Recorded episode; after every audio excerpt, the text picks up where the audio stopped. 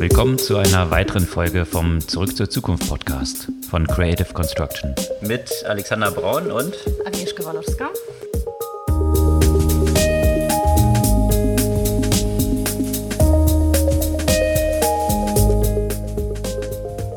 Was gab's Neues letzte Woche? Einiges, das als Fortsetzung der letzten Woche gelten würde. Also es gibt weitere Diskussionen rund um Facebook in Australien und äh, ein paar Entscheidungen, die als Folge getroffen wurden. Und grundsätzlich sehr viele Beiträge, die auch in die Tiefe gingen, die sich natürlich mit der Macht von Facebook und den anderen Big Techs befasst haben. Und wo wir beim Thema Big Tech sind, äh, kann man ja durchaus auch als Big Tech zählen, wenn es auch von der Bewertung nicht ganz da ist, zumindest vom Einfluss Twitter, wo es äh, auch interessante News gibt bezüglich Innovation oder Copycat. Innovation zumindest. Und Stichwort Twitter. Das Unternehmen hat von den ganzen Tech-Plattformen am besten abgeschnitten bei einem Ranking Digital Rights. Dazu würde ich auch mal gerne ein paar Worte verlieren. Und dann gab es natürlich wieder jede Menge News rund um Börse und Märkte, die, ja, wie man das Gefühl hat, so ein bisschen aus dem Ruder laufen. Natürlich, da gibt es eine Reihe von Themen rund um Blockchain und Bitcoin und GameStop und Robinhood.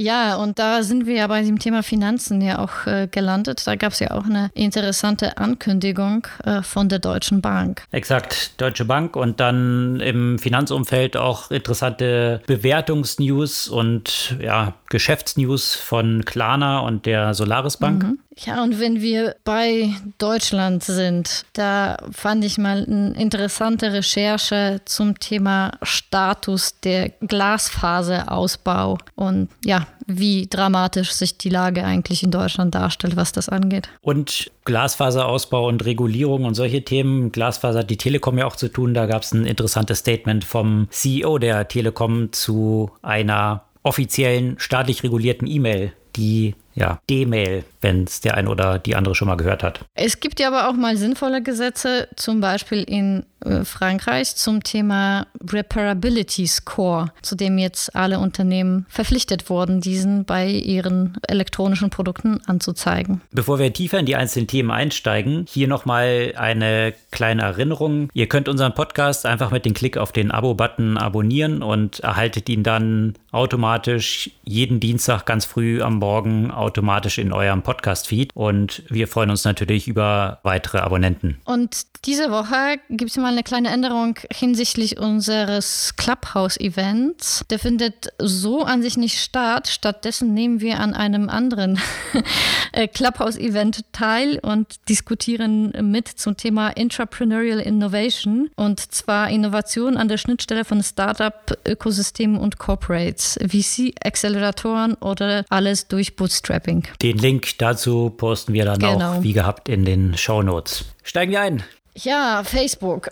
Facebook. Facebook, Facebook, Facebook. Ich habe das Gefühl, ich habe jeden Tag einfach nur von Facebook gelesen. Und bevor wir jetzt nochmal zum Thema Australien was sagen, weil das fügt sich ja auch einfach so, so gut in diese Thematik. Ich fand den Beitrag mit dem Titel The Sovereign State of Facebook versus the World so bezeichnend, weil das ja so ein bisschen die These war, ja, die wir auch letzte Woche aufgestellt haben. Wie viel Staatsmacht haben dann tatsächlich solche Unternehmen wie, wie Facebook? Facebook und ja. Und da gab es da gab's auch einen coolen Artikel zu in, in The Onion, wo der Überschrift war, dass Facebook sich entschieden hat, den, äh, ich glaube, das Parlament abzuschaffen oder so, weil äh, das zu viel Macht jetzt hat und zu konzentriert und nicht so viel wirklich äh, an Zusatznutzen bringt. Das Ganze war ganz gut auf den Punkt gebracht. Das passt ja ganz gut. Ja. Und ja, also ich meine, Facebook äh, hat, hat diese Macht, hat so viele äh, Nutzer und äh, dominiert ein Stück weit ja auch eine Kommunikation mit den Nutzerinnen und Nutzern und hat ja natürlich auch einen politischen Einfluss, den es hier und da geltend macht und äh, hat, es ist sicherlich nicht einfach als so ein Unternehmen, da immer die richtigen Entscheidungen zu treffen, beziehungsweise jede Entscheidung, die man trifft, kann ja unterschiedlich ausgelegt werden. Jetzt hat zum Beispiel ja Facebook äh, sich entschieden, diese Militärregierung in Myanmar zu blockieren. Auf der anderen Seite könnte man sagen, Facebook hat ja nicht rechtzeitig reagiert. Äh, das ist dann wieder so eine, so eine, so eine schwere Entscheidung. Ist es das richtig oder ist es nicht richtig? Ingeriert Facebook jetzt in inneren Angelegenheiten des Landes? Auf der anderen Seite hält er sich in Ländern wie die Türkei dann doch stark an die Gesetze. In USA natürlich die ganze Geschichte hin und her mit, äh, mit Donald Trump. Also schwierige Gemengelage. Ja, schwierige Gemengelage in jedem Fall. Und die politische Gemengelage und was die Konsequenzen dort auch für Geschäftsmodelle von anderen, also eben Zeitungen angeht. Das, das hatten wir letzte Woche ja schon mhm. so ein bisschen diskutiert rund um Australien. Und da gab es einen sehr guten Artikel dazu, den kann ich nur jedem zum Lesen empfehlen. Eine Analyse dessen, was jetzt dort vorgefallen ist. Und de facto ist das vorgefallen. Der Artikel war überschrieben, Facebook hat die Geiseln erschossen.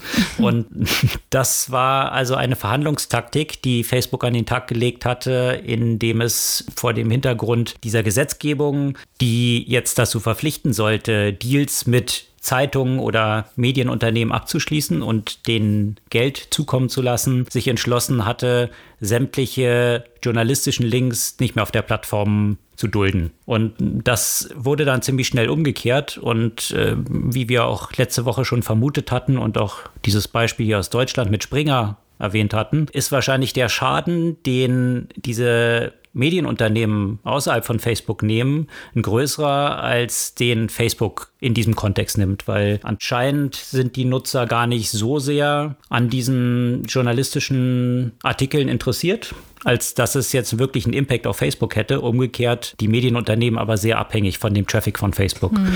Und der Artikel macht dort eben diesen Vergleich aus. Ich weiß nicht, ob du diesen Film Usual Suspects gesehen hast. Mhm. Einer, einer der besten Filme. Und da gibt es eben so eine Hostage-Szene, wo dann ja, derjenige, der erpresst werden soll, mit, mit dem Leben seiner Kinder und seiner Frau dann selber seine Kinder und seine Frau quasi eliminiert, um einfach ein Exempel zu statuieren. Und das äh, ist so ein bisschen Vergleich, den, der da in diesem Artikel aufgemacht da, wurde mit, mit Facebook, dass sie halt natürlich als Facebook Angst davor hatten, dass wenn sie hier in Australien einknicken, dass dann natürlich die Frage aufkommen wird in sämtlichen Ländern. Kanada hat es ja auch schon angekündigt, aber nicht nur in sämtlichen Ländern, sondern sich natürlich dann auch die Frage Frage stellt, wer ist denn eigentlich alles ein Medienunternehmen? Mhm. Warum qualifizieren nur Einzelne da? Und das ist ja durchaus nachvollziehbar. Warum sollte ich dann nicht mit meinem Blog auch irgendeine Entschädigung bekommen, wenn aus meinem Blog ein Link dort gepostet wird? Und das ist natürlich eine endlose Debatte, die das dann äh, aufmachen würde, die sehr, sehr schwer noch zu kontrollieren ist. Und natürlich möchte sich halt ein Unternehmen wie Facebook und auch Google möchten sich in diesem Kontext nicht das Heft aus der Hand nehmen lassen. Allerdings wird ja Facebook trotzdem was bezahlen am Ende, ne?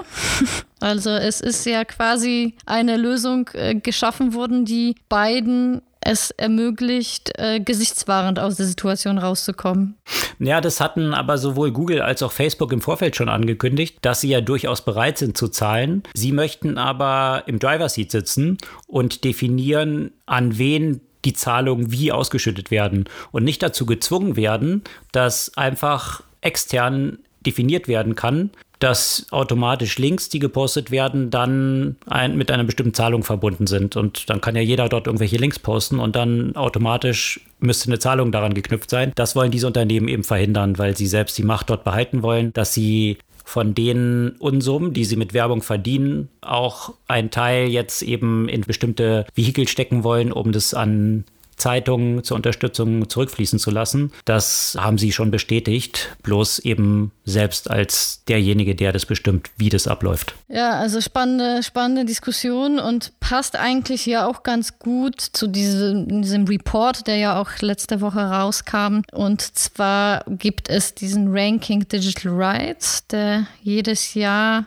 eben die größten Tech- und Telekommunikationskonzerne eben evaluiert äh, hinsichtlich eben Privatsphäre, Transparenz und anderen ethischen Faktoren. Und ja, nicht überraschend haben die ganzen großen Tech-Unternehmen nicht wahnsinnig gut abgeschnitten. Also es gibt ja quasi 100 Punkte zu erreichen oder 100 Prozent zu erreichen. Das beste Unternehmen, Twitter, hat gerade mal 53 erreicht. Ja. Und alle weitere, Facebook, Google, Amazon, sind sozusagen in dem Bereich von äh, nicht bestanden. Welche Dimensionen fließen da alles so rein und betrifft es nur Tech-Unternehmen oder werden auch andere Unternehmen bewertet? Nee, dieses, dieses Ranking Digital Rights, das betrifft, also es gibt ja quasi zwei Kategorien. Einmal für die Tech-Unternehmen, einmal die Telekommunikationsunternehmen. Und also da gibt es ja eben eine, eine ganze Reihe von Kriterien. Transparenz, also Transparenz ist ja quasi ganz vorne. Dann eben das Thema Privatsphäre, Freedom of Speech und so weiter. Also das sind eine ganze Reihe von, sagen wir mal, Werten, die von, von den Menschenrechten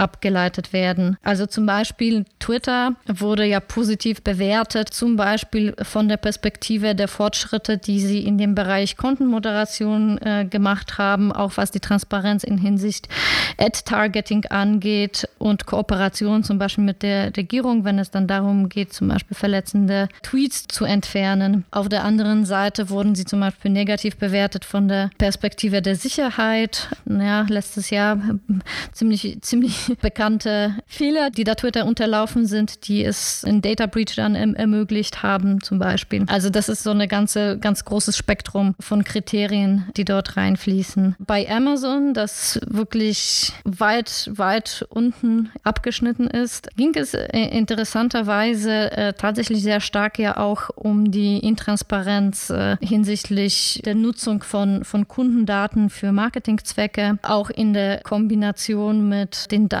die von Amazon Web Services erfasst werden. Und ähm, eben das ganze Thema äh, Transparenz wurde da besonders äh, schlecht bewertet, interessanterweise tatsächlich schlechter bewertet äh, als die chinesischen Unternehmen, wie zum Beispiel Alibaba. Apple ist dann natürlich ja auch darunter, kurz hinter Facebook. Auf der einen Seite hat Apple, sagen wir mal, positive Entwicklung gemacht oder beziehungsweise sich, sagen wir mal, im positiven Licht dargestellt, wenn es darum geht, äh, die Privatsphäre der Nutzen zu, zu schützen. Auf der negativen Seite wurde natürlich die Intransparenz äh, hinsichtlich der Content-Regulierung, also zum Beispiel Zulassung von Applikationen angeht. Also ich finde es halt schon, klar, man kann, man muss da so ein bisschen in die, in die Tiefe gehen, aber äh, an sich sieht man anhand dieses, äh, diesen Reports, dass sich die Transparenz- und Privatsphären-Themen tatsächlich über die Jahre deutlich verschlechtert haben. Die Unternehmen haben zum Teil vor zwei, drei Jahren deutlich besser abgeschnitten, als sie jetzt abschneiden. Was ähm, ja sicherlich eine Korrelation mit der steigenden Macht dieser Unternehmen ja auch zeigt. Ja. Und gerade Google hatte ja auch mit dem einen oder anderen Problem hinsichtlich der Transparenz vor Algorithmen zu kämpfen. Und da wurde ja auch im Zuge dieser Diskussion auch um, um dieses Ranking auch wieder die Personalie von Timnit Gebro reingeworfen, die eben das Thema Ethik verantwortet hat. Jetzt wurde ja auch ihre Kollegin auch äh, gefeuert, die für die gleichen Themen stand. Und ja, es zeigt ja auch, wie diese Unternehmen, naja, sie stellen solche Leute ein, um auch ein, so ein bisschen Feigenblättchen äh, sich zu besorgen, um zu darzustellen, dass sie an diesen Themen arbeiten. Sobald aber solche Personen wie zum Beispiel die Timnit Gebro auf Schwachstellen in dem Unternehmen, auf ethische Probleme aufweisen, wird ihnen dann Insubordination vorgeworfen und sie werden aus fadenscheinlichen äh, Gründen entlassen. Ja? Und statt äh, die Themen zu hinterfragen, für die zum Beispiel Gebro eingestanden ist, werden die internen Regeln nochmal reviewed, äh, wie denn tatsächlich äh, der, der Veröffentlichung Veröffentlichungsprozess von äh, Research äh, stattzufinden hat äh, und so weiter, um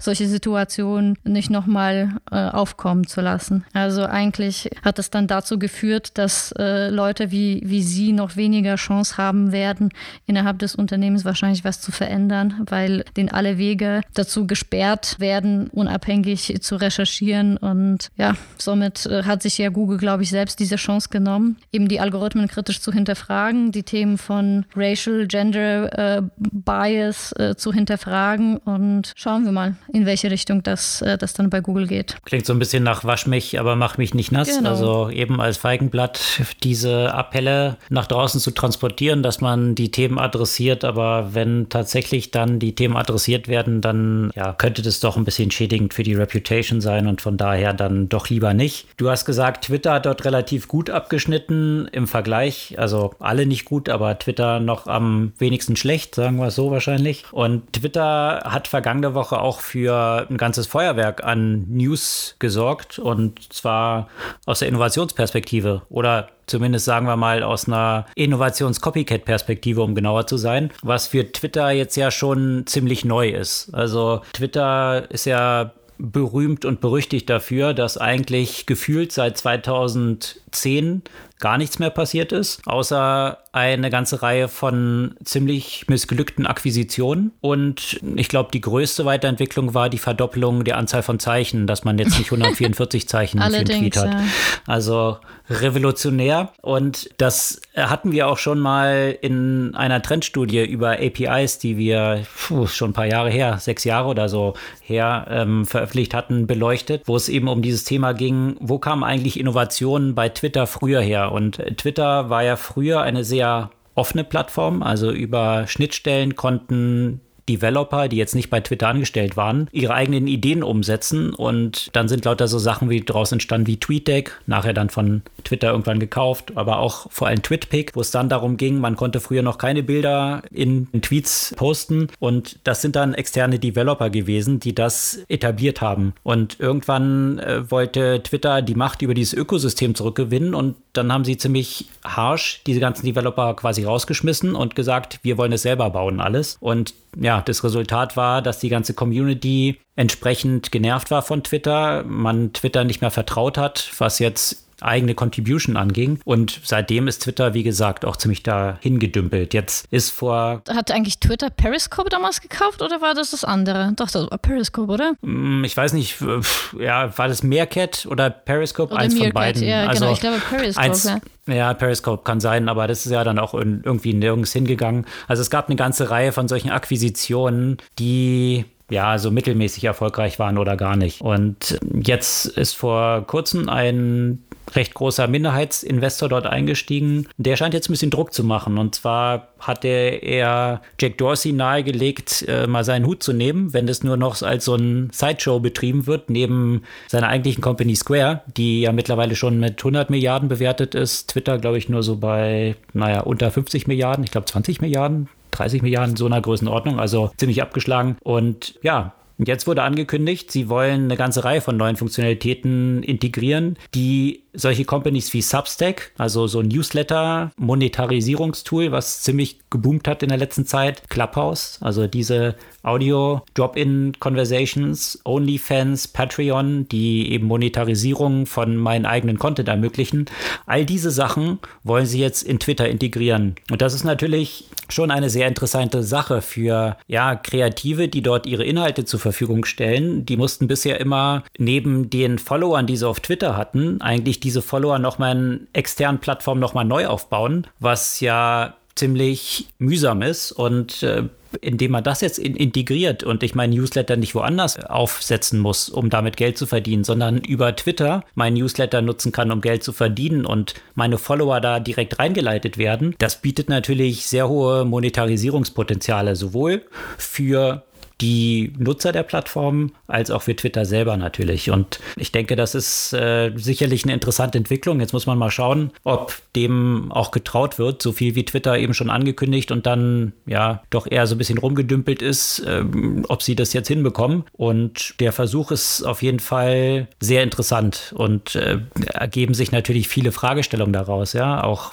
weil wir das am Anfang hatten mit Facebook und Journalismus, ja, viele Journalisten sind natürlich auf Twitter auch aktiv und mit zum Teil über einer Million Follower. Wenn Sie jetzt anfangen, diese Follower direkt zu monetarisieren, dann ergeben sich daraus natürlich auch ganz interessante Fragestellungen. Wenn diese Journalisten zum Beispiel bei der New York Times angestellt sind, wem gehört denn dann das, was darüber verdient wird? Ist der Twitter-Account dann eigentlich ein Account der New York Times und das Geld muss dort abgegeben werden? Oder machen sich dann Journalisten auch die Gedanken, werde ich dann weiter in dieser Zeitung eigentlich bleiben, wenn ich doch über direkte Monetarisierung mehr Geld verdienen kann, als ich als Gehalt vielleicht bekomme? Also interessante Fragestellungen, die sich aus so einer Verschiebung von diesen Geschäftsmodellen dann auch mhm. ergeben. Ja, ich bin sehr gespannt. Ich habe mich ja auch schon bei diesen OnlyFans ja auch die ganze Zeit gefragt, ob das nicht viel sinnvoller wäre, dass Twitter und vor allem Instagram sowas als Kontenmonetarisierung eigentlich einfügen weil, äh, weil so wie du, sonst, wie du sagst, die, die Leute müssen da ja auch äh, für ihren exklusiven Content erstmal ihre Followership sozusagen ausbauen, die sie eigentlich schon auf der jeweiligen Plattform ausgebaut haben. Ja. Also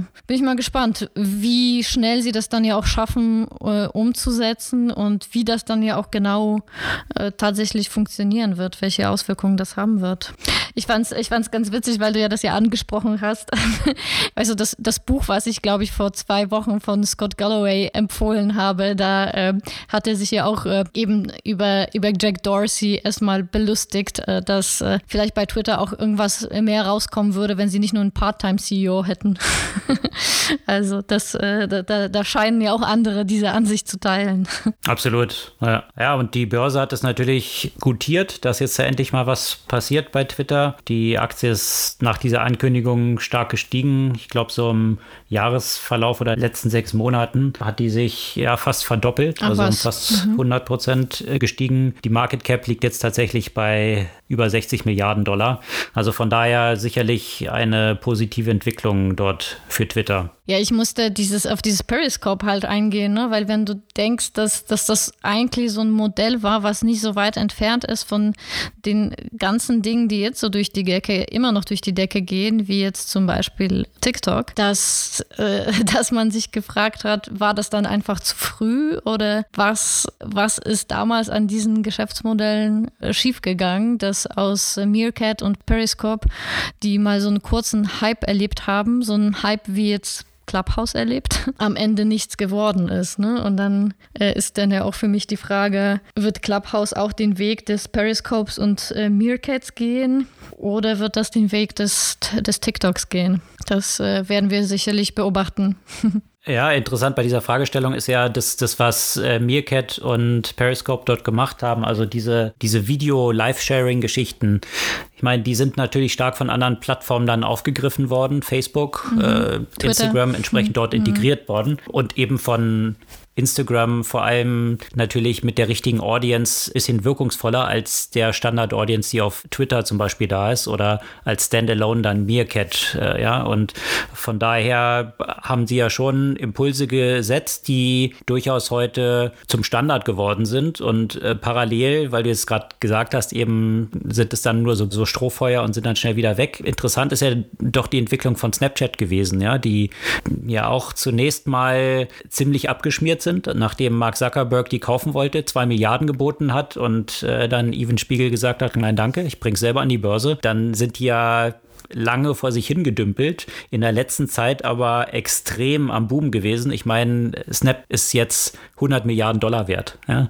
Also das ist eine Entwicklung, die sich dort im Hintergrund abgespielt hat, die nochmal demonstriert, dass es neben solchen Plattformen wie Facebook eben parallel, ob das jetzt TikTok ist oder Snapchat, parallel schon auch noch andere Plattformen gibt, die dort ziemlich erfolgreich unterwegs sein mhm, können. Absolut. Erfolgreich unterwegs und äh, da hatten wir es ja gerade zum Thema Geschäftsmodelle, die Snap an anscheinend dort ganz gut entwickeln konnten, ist letzte Woche mal wieder GameStop gewesen. Ich weiß auch nicht, was, was dort wieder vorgefallen ist. GameStop, die Aktie, die irgendwie ein paar tausend Prozent gestiegen war, letzte Woche ist sie dann plötzlich mal wieder hochgeschossen, nachdem sie dann eingebrochen war. Wenn man dann rätselte, woran lag das?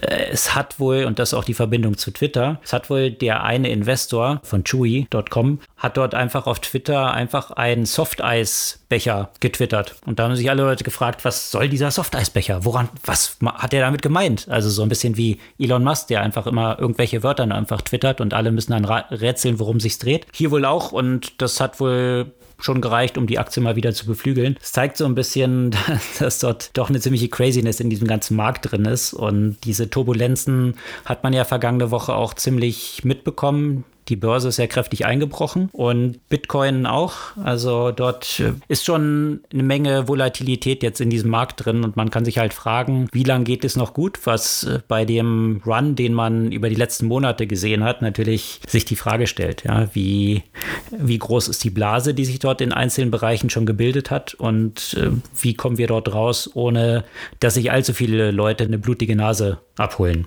dabei. Drehen Sie alle durch wegen der Pandemie oder wissen Sie nicht, was Sie mit der Kohle machen sollen? Also ich frage mich echt, was das, das ist alles im Moment einfach so ein, so ein Wahnsinn, äh, dass, dass ich ehrlich gesagt gar keine Lust habe, da die Nachrichten zu lesen und mich damit zu beschäftigen, weil ich das Gefühl habe, das ist irgendwie so eine, äh, irgendwie so eine Parodie und aber eine, die, die nicht gut enden wird. Na, es gibt ja natürlich mehrere Faktoren. Einerseits eben, also die Pandemie spielt dort auf jeden Fall halt eine sehr große Rolle aus mehrerlei Perspektive. Einerseits aus der Perspektive, dass die Zentralbanken natürlich unendlich viel Geld in die Märkte gepumpt haben. Mhm. Und das hat man auch gesehen, dass es eine starke Korrelation gibt von den Checks, die in den USA zum Beispiel verschickt wurden, also diesen Stimulus-Checks und den Investmentzeitraum, wo plötzlich sehr viel Geld in die Märkte geflossen ist. Also viel von diesen Stimulus-Checks, wenn man jetzt halt nicht verreisen kann, ist halt in die Börse geflossen. Also von daher sind die Kurse dort nach oben geschossen, insbesondere die Tech-Titel, die, und das ist die zweite Seite dieses Pandemie-Effekts natürlich, jetzt auch besonders profitiert haben, wenn man eben nur noch E-Commerce nutzen kann, nicht mehr in Läden gehen kann. Also wo kauft man sonst ein? Also sämtliche Nutzungsaktivitäten äh, dieser Digitalunternehmen, die sind natürlich nach oben geschnellt. Und die Anzeigen, sonst wenn man woanders Werbung geschaltet hat, die sind natürlich jetzt auch hauptsächlich auf eben, wie wir hatten, Snapchat und anderen erfolgt, weswegen die Umsätze dort durch die Decke gegangen sind. Also das sind natürlich Sachen, die so zusammenhängen. Und jetzt steigen aber so langsam die Inflationserwartungen. Und das äh, führt dann dazu, dass man dann halt schon davon ausgeht, dass irgendwas mit den Zinsen mal passieren muss. Also und das ist natürlich dann immer Gift für die Kursentwicklung, insbesondere bei, bei Tech-Unternehmen, wo die Gewinne ziemlich weit in der Zukunft liegen, viele Investments heute stattfinden. Also das wird, wenn die Zinsen dort steigen, natürlich sind die Gewinne in Zukunft dann heute weniger wert und das könnte einer der Hauptgründe gewesen sein, weswegen die jetzt vergangene Woche so einen starken Dämpfer erfahren haben. Was ich lustig fand, weil, weil du jetzt gerade auch das Thema E-Commerce erwähnt hast und äh, dass die Leute eigentlich da nichts, ähm, natürlich nicht offline einkaufen, ist ein, ein neuer Pandemie-Trend, der sich dargestellt hat, so ein digitales äh, Window-Shopping. Wenn man sich die Zahlen der Warenkorbabbrüche anschaut und mit dem Jahr davor vergleicht, dann sind sie um 10 Prozentpunkte nach oben gegangen, weil tatsächlich wirklich so die Millennials und ich musste so lachen, weil ich das Gefühl hatte, ich habe das auch schon ein paar Mal gemacht. und zwar irgendwie shoppen, äh, online shoppen gegangen, ähm, sich Sachen ausgesucht, geguckt, irgendwie in den Warenkorb gelegt und dann festgestellt, so, okay, und was soll ich jetzt damit machen? Äh, während der Pandemie und dann irgendwie wieder raus. Und äh, offenbar ist jetzt äh, unter so Millennials und, und den Generation Z so eine relativ häufige Verhaltensweise, dieses Zeitvertreib auf den E-Commerce-Läden und Sachen quasi in den Warenkorb legen und dann einfach nicht mehr einkaufen. Und die Kohle geht dann in äh, GameStop und andere lustigen Aktien offenbar, weil man, ja, ich meine, was soll man jetzt auch groß konsumieren, ja? Also klar, die Lebensmittel und so weiter, aber was soll ich jetzt hier groß Klamotten shoppen zum Zuhause sitzen, ja? Ja, und man sieht es halt schon, also es, ich, ich finde schon scary, muss ich sagen, weil es doch sehr, sehr viele Signale jetzt gibt, dass dort eine starke Überhitzung stattgefunden hat. Ich meine, allein wie man, wenn man sich die Entwicklung von den Bewertungen anschaut. Ja? Also jetzt, ob Robin Hood, da gibt es jetzt natürlich auch die Diskussion, die haben jetzt vergangene Woche angekündigt, dass sie doch an die Börse gehen, mhm. ihren IPO machen. Das war natürlich stark mit GameStop dort im Zusammenhang natürlich. Da ist Robin Hood natürlich sehr stark in die Kritik geraten. Und deswegen finde ich schon ein bisschen überraschend. Also einerseits überraschend, dass sie jetzt sagen, sie wollen jetzt doch schnellstmöglich diesen Börsengang machen, weil natürlich jetzt sehr, sehr viele Risiken in ihrem Statements für diesen IPO liegen müssen. Und zwar laufen ja eine ganze Reihe von Klagen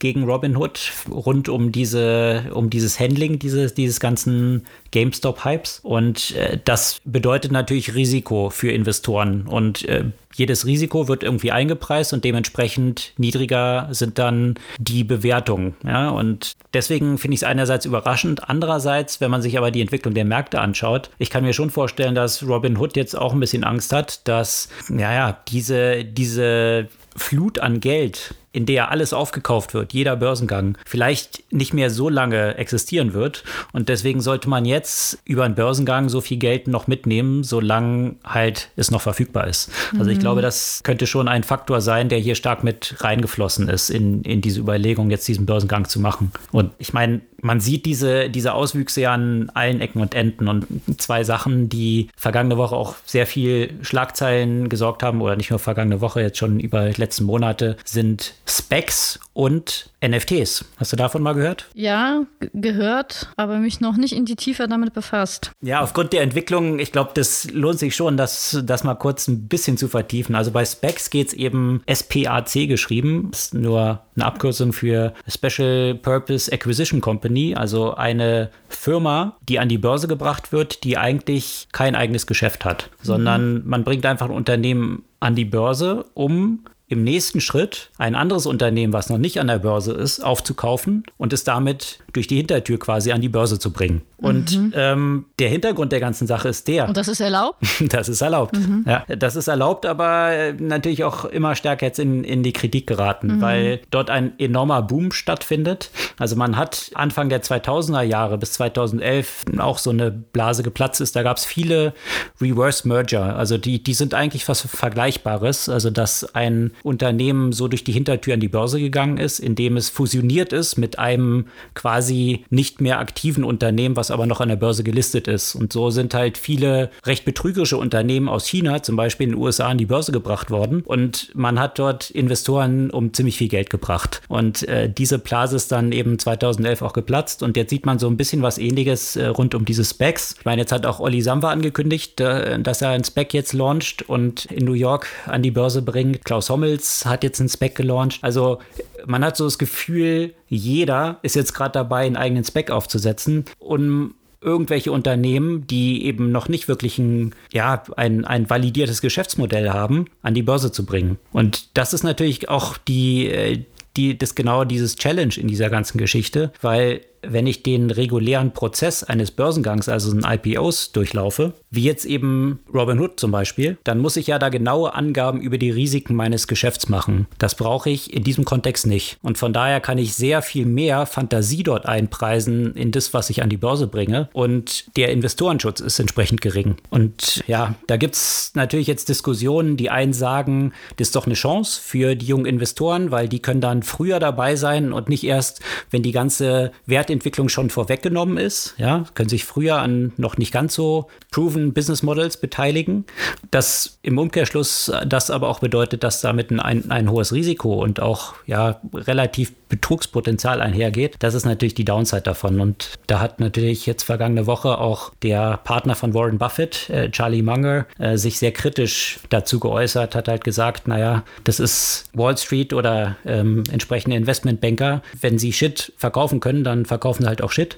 Ähm, so hat er es formuliert. Und das, das meint er mit den Specs. Ja? Und von daher sicherlich ein hohes Risiko, was sich hier auftut. Milliarden, die dort aktuell reinfließen und fast jedes Unternehmen was auch nur halbwegs äh, nicht bei drei aus den Bäumen ist, kriegt wahrscheinlich in der letzten Zeit Anrufe von solchen Companies, die sie an die Börse bringen wollen. Eine andere Sache, die sehr stark am Boom ist gerade, sind sogenannte NFTs, also das steht für Non-Fundable Tokens. Also wie der Name schon sagt, hat es irgendwie was mit der Blockchain zu tun. Und im Gegensatz zu Bitcoin und äh, Ethereum, wo man ja bestimmte Tokens hat, die vollkommen austauschbar sind. Also ob du mir den einen Bitcoin gibst und ich dir einen anderen, die sind identisch. Von daher spielt es keine Rolle. Bei Non-Fundable Tokens geht es darum, dass ich auf der Blockchain bestimmte Tokens speichern kann, die einmalig sind. Also die mir bestimmte Rechte dann zubilligen. Zum Beispiel können die mit einem digitalen Stück Kunst verknüpft werden. Also ein Foto, ein Video, was auch immer. Und die haben tatsächlich in den letzten paar Monaten einen extremen Boom erlebt, wo sich auch die Frage stellt, ist es jetzt eine nachhaltige Entwicklung oder ist es auch so ein Zeichen davon, dass sich hier die Märkte so ein bisschen überhitzen? Also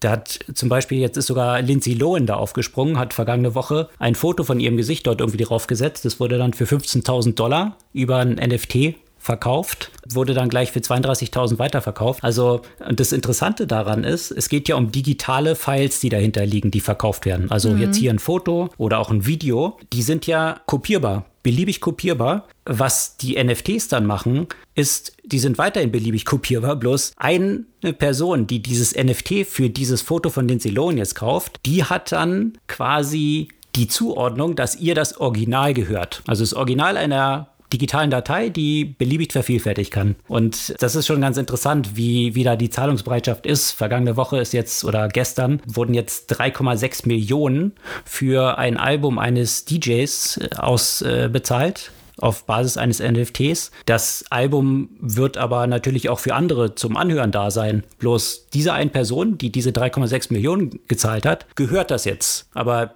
die Urheberrechte bleiben trotzdem bei dem DJ, der dieses Album produziert hat. Also es ist eine ganz interessante Entwicklung, die da stattfindet, die natürlich äh, ziemlich tiefgreifende Konsequenzen für den ganzen Kunstmarkt haben könnte. Also wie digitale Kunst dort verbreitet wird und äh, monetarisiert wird. Und äh, dementsprechend sind hier auch Andreessen Horwitz in mehreren solchen Unternehmen jetzt investiert, die solche NFTs aufsetzen. Zum Beispiel die Company hinter CryptoKitties. Der, da können sich die einigen oder anderen noch daran erinnern. Also solche digitalen Katzen, die dann verkauft werden, die werden jetzt auch schon für mehrere hunderttausend gehandelt wiederum. Oder eine Partnerschaft mit der NBA wurde jetzt dort auch eingegangen. Da werden bestimmte Videos oder Videosequenzen von Basketballspielen dann auch über NFT verkauft, die dann die Ownership einer bestimmten Person haben. Für ein paar hunderttausend wurde jetzt hier zum Beispiel eine einzige Basketballsequenz verkauft. Mhm.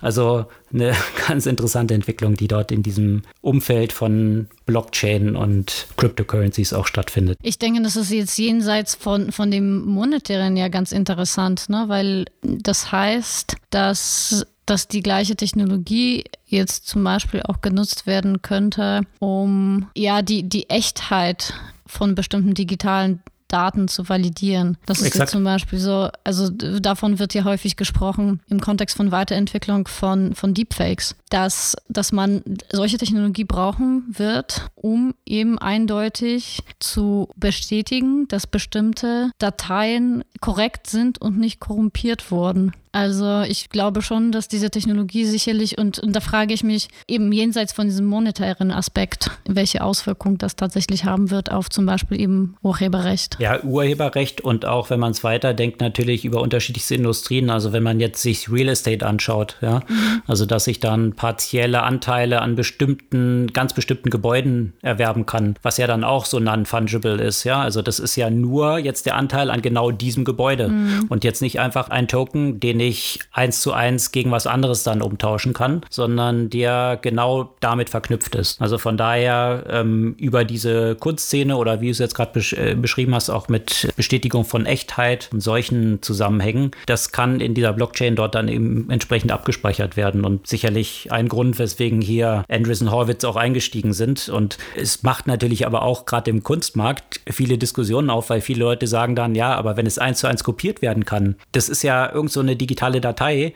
ist ja jetzt nicht ein paar Millionen wert, aber die Frage stellt sich dann bei jedem Bild auch. Also ja, das Bild an sich, das Material des Bilds ist ja auch, wenn ich jetzt einen Chagall kaufe, ja, ist ja auch nicht ein paar Millionen wert. Den Wert hat es nur, indem jemand die Zahlungsbereitschaft dafür hat. Und äh, das ist genauso in diesem Kontext so, aber für viele natürlich ein bisschen schwierig nachzuvollziehen als so ein eins zu eins kopierbares digitales Item, äh, welchen Mehrwert man daraus dann gewinnt, sagen zu können, das ist mir zugeordnet und das Original eigentlich meins ist. Mhm. Ja. Spannendes Thema. Absolut. Im etwas klassischeren Finanzumfeld gab es aber auch vergangene Woche ein paar interessante Entwicklungen, oder? Äh, ja, in der Tat. Also, wo du jetzt gerade von dem Wahnsinn auf dem Markt gesprochen hast und den Bewertungen, dann könnte man jetzt auch ein bisschen einsteigen in die diverse Fintech-Bewertungen. Was ich interessant fand, ist, dass Klarna mal wieder eine Finanzierungsrunde geraced hat in Höhe von einer Milliarde, sodass die jetzt 31 Milliarden äh, wert sind. Ich weiß nicht, wie es dort aussieht mit den Plänen für den Börsengang. Hast du dazu schon was, was gelesen, was da so die Pläne sind? Ähm, wollen sie sich noch so ein bisschen zurückhalten, genauso wie Stripe?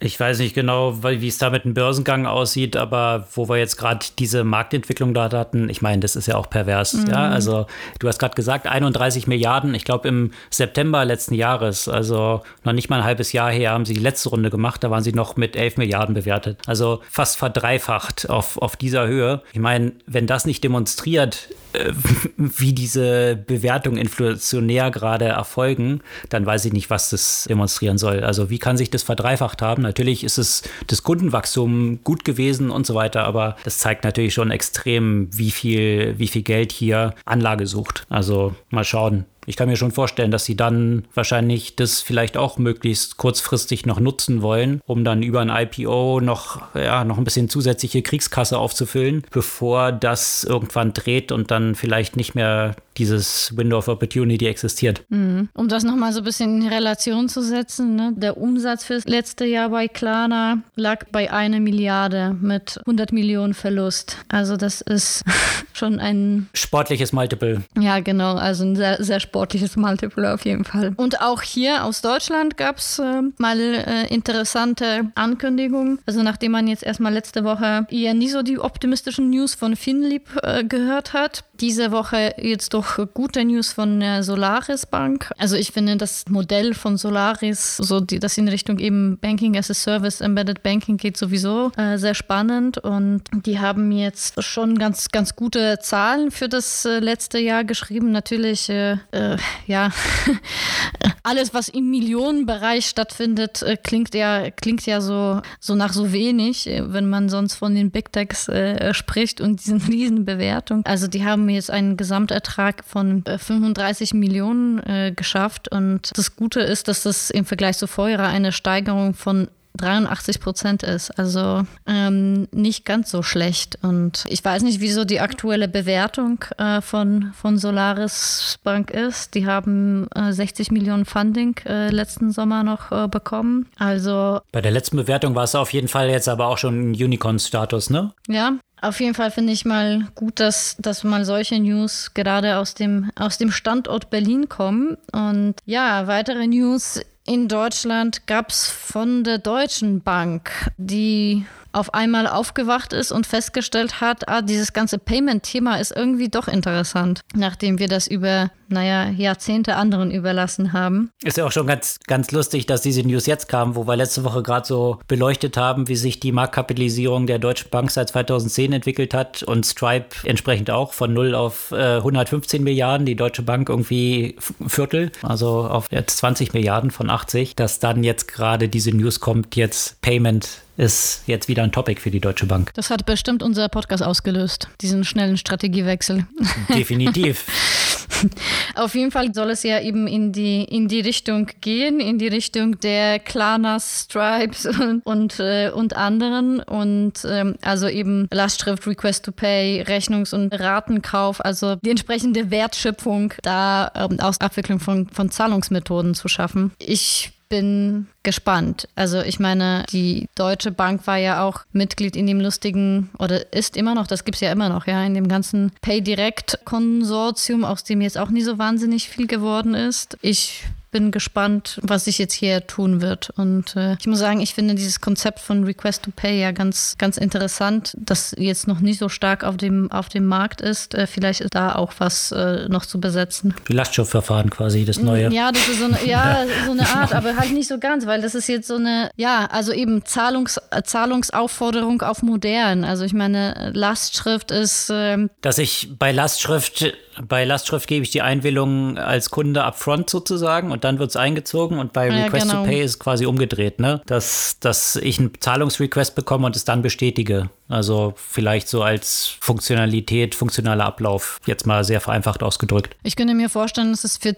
Zahlungen von vielen Rechnungen einfach, ähm, einfach auch sehr praktisch sein kann, weil ich meine, wie viele Rechnungen jetzt immer noch äh, auf so eine mühsame Art und Weise gezahlt werden äh, müssen. Und, äh, und jetzt mit so einem Request to Pay ähm, könnte man sie ja auch äh, auf eine andere Art und Weise begleichen, indem ich das zum Beispiel eben einfach, äh, so eine Aufforderung einfach bestätige. Ich denke immer so bei Request to Pay an meine Arztrechnung, die ich als Privatversicherter ja selbst, äh, selbst quasi bezahlen muss und wo ich äh, da regelmäßig irgendwas vergesse. Wenn ich statt einer Rechnung einfach eine entsprechende Request to Pay Anfrage bekommen würde, würde ich das mein Leben vielleicht auch deutlich einfacher machen. Ja, und sicherlich da auch eine ganze Menge Unternehmen äh, viel Erleichterung bringen, die hier immer ihren Rechnungen hinterherlaufen und der Zahlung der Rechnung hinterherlaufen. Also von daher, ich bin auch gespannt. Ich meine, bei der Deutschen Bank sind ja eine ganze Reihe von neuen Leuten jetzt so aus diesem Fintech-Umfeld an Bord gegangen und äh, inwieweit diese Entwicklung, die wir jetzt dort sehen, auch so ein bisschen, was diese Dynamik und jetzt dieser Einstieg wiederum in diese Zahlungsabwicklungsthemen, da ja, vielleicht auch nochmal ein neuer Versuch ist. Ich bin gespannt, wie sich das dort entwickelt. Äh, sicherlich äh, sind sie jetzt nicht quite äh, the first ones to the party, ähm, aber ja, Muss vielleicht, fin findet, vielleicht findet sich. Toll. Ja, genau, genau. Ich äh, drücke auf jeden Fall die Daumen. Und äh, wenn wir von irgendwie nicht den ersten bei der Party sprechen, da äh, ist natürlich ja auch Deutschland in dem ganzen Bezug auf das Thema Glasfaser und schnelle Internetverbindung, was sich natürlich sehr, sehr stark gerade während der Pandemie gezeigt hat. Und da kam eine ganz gute Recherche, interessanterweise tatsächlich vom, von dem öffentlichen äh, Fernsehen in Hinsicht dessen, wie die selbst angekündigten Ziele der Bundesregierung bis 2025 äh, erreicht werden können. Also da hatte ja mein Lieblingspolitiker Andreas Scheuer ja 2018 angekündigt, dass ein Dorf ohne Netz, das darf es eigentlich nicht geben. Und jetzt ist es halt immer noch so, dass äh, laut Bundesnetzagentur aktuell, was würdest du sagen, wie viele Haushalte in Deutschland haben schon, eine, schon einen Glasfaseranschluss? Mm, ein sehr, sehr niedriger, also ganz knapp zweistelliger Prozentsatz, würde ich sagen. 12 Prozent? Nicht schlecht, 13,8 Prozent. Der, der EU-Durchschnitt ne, ist bei 33,5 Prozent. Ne? und, und in Lettland sind es fast 90 Prozent. Also so ist der aktuelle Stand. Und so in dem Tempo, in dem das vorangeht, werden wir bis 2025 äh, das nie und niemals erreichen. Äh, und ich kann mich nur wirklich daran erinnern, als wir in unserem alten Office äh, uns nach den, den Möglichkeiten erkündigt haben und uns mehr oder weniger angeboten wurde, ja, wir können es ja quasi selbst bezahlen, dass die Glasfaser von dem Verteiler bis zu uns gelegt werden. Also, weil natürlich dieser letzte Stück einfach, äh, und das ist jetzt kein Dorf irgendwo abgelegen, sondern im Zentrum Berlins. Also, das ist, das sind so die, die Zustände hierzulande. Und ja, das hat ja natürlich auch Auswirkung auf Innovation, gerade in diesem sehr äh, von Deutschland immer hochgehaltenen Industrie 4.0. Wie soll man jetzt hier Industrie 4.0 ohne schnelle und stabile Internetverbindung vorantreiben?